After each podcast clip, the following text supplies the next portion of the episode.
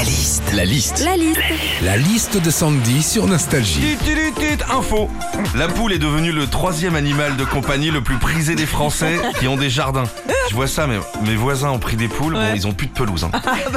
Ça bouffe la Par pelouse. contre, ils ont des beaux œufs. Oui, c'est vrai. Après euh, le chien et le chat, qu'est-ce qu'on vit justement quand on a un animal de compagnie, Sandy? Ah, quand t'as un animal de compagnie, et notamment un chien, il y a un truc très très cool, hein, c'est qu'il fait aussi aspirateur. Bon, bah, oui, admettons un thé à table, tu fais tomber un bout de gigot par terre, tu dis bon bah c'est pas grave, c'est pour le chien. Sandy, elle fait pas tomber des miettes, elle fait tomber le rose beef en entier.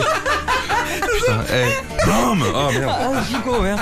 Bon, quand t'as un animal de compagnie, des fois aussi, tu sais pas ce qui se passe dans sa tête. Tiens, le hamster, par exemple. Ah. Tu sais pas pourquoi, des fois, il se met à, cou- à courir comme un dératé dans sa roue. Tu dis, bon, à la limite, c'est pas mal pour la planète. Aujourd'hui, en faisant ça, il pourrait générer de l'électricité. Ouais, enfin, sauf que aucun intérêt, euh, parce que le hamster, quand il court, lui, c'est toujours à 4 heures du matin. Quand t'as un animal de compagnie aussi, tu sais jamais vraiment à quoi t'attendre, hein, notamment avec le chat. T'es là, admettons, penché, en train de lui servir à manger dans sa gamelle, et là. Il te croque le Ah mollet oui, attends, juste attends, parce que excuse-moi, là t'as mis un bruitage de lynx. Ouais, c'est ça, ouais, ça. C'est un lion. Qu'est-ce que c'est que ce truc Bon, enfin, admettons que c'est un chat, hein, il te croque le mollet juste parce qu'il croit que t'es en train de lui boulotter une croquette. hein.